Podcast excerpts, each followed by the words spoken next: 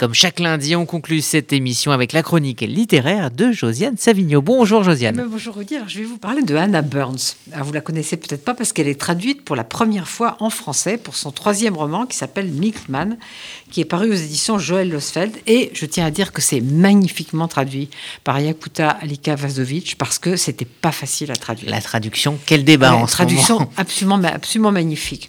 Enfin bon, elles sont toutes les deux blanches, alors peut-être qu'il n'y a pas de problème de. Donc, euh, qui, qui est cette Anna Burns? Elle est née en 1962 à Belfast, donc elle a vécu en plein conflit entre les nationalistes, presque tous catholiques, et, les unionistes, presque tous protestants, qui voulaient euh, rester liés au, au Royaume-Uni.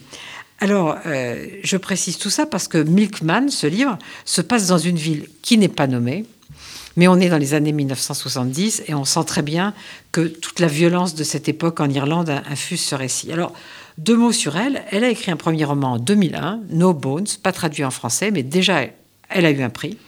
Elle en a fait un deuxième, Little Constructions, en 2007. Et puis ce troisième, Milkman, en 2018, elle a eu trois prix, dont le Man Booker Prize, qui est quand même super prestigieux et je comprends tout à fait que les jurés étaient impressionnés par ce, par ce récit. C'est un récit à la première personne d'une fille de 18 ans qui est folle de lecture, elle lit même en marchant, ce qui la rend extrêmement, extrêmement suspecte et euh, elle n'est pas nommée, elle n'a pas de prénom. Mais euh, elle est dans une fratrie de 10 enfants, elle est désignée comme la sœur du milieu. C'est tout. Et puis elle a un peut-être petit ami dont elle veut surtout pas que sa mère connaisse l'identité.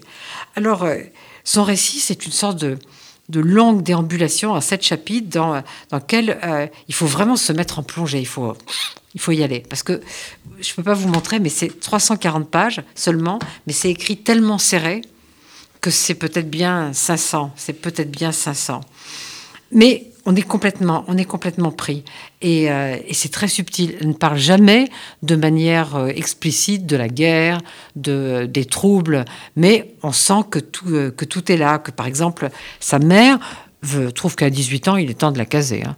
Mais elle veut absolument la caser avec un garçon qui soit de la bonne religion. On ne sait pas laquelle, mais la bonne religion. Il y a quelqu'un d'autre qui est un peu, comment dire, mal à l'aise parce qu'on lui reproche de ne pas avoir le bon drapeau en fait, euh, euh, tout part de la première page. La première page où on apprend que euh, on la suspecte d'avoir une relation avec un milkman, le laitier, mais qui n'est pas laitier, mais qui a 23 ans de plus qu'elle. Donc c'est très scandaleux. En fait, elle n'a pas de relation avec lui, sauf que peut-être lui va la harceler. Ça, il faut, il faut, il faut y aller. En tout cas, c'est vraiment un récit dont on peut absolument pas se détacher. Et d'ailleurs, je vais vous lire le début pour vous donner vraiment envie. Et puis, je vous rappelle vraiment cette traduction qui est magnifique parce qu'elle est très inventive. Il fallait inventer, comme, il y a des, choses, euh, la sœur du milieu, des, tas de choses comme ça, périphrases, il fallait inventer des choses. Et Yakuta a fait un travail extraordinaire. Je crois qu'elle a adoré, comme moi, elle s'est plongée dans ce truc et euh, elle y est allée. C'est un gros travail hein, de traduction. Je vous lis le début.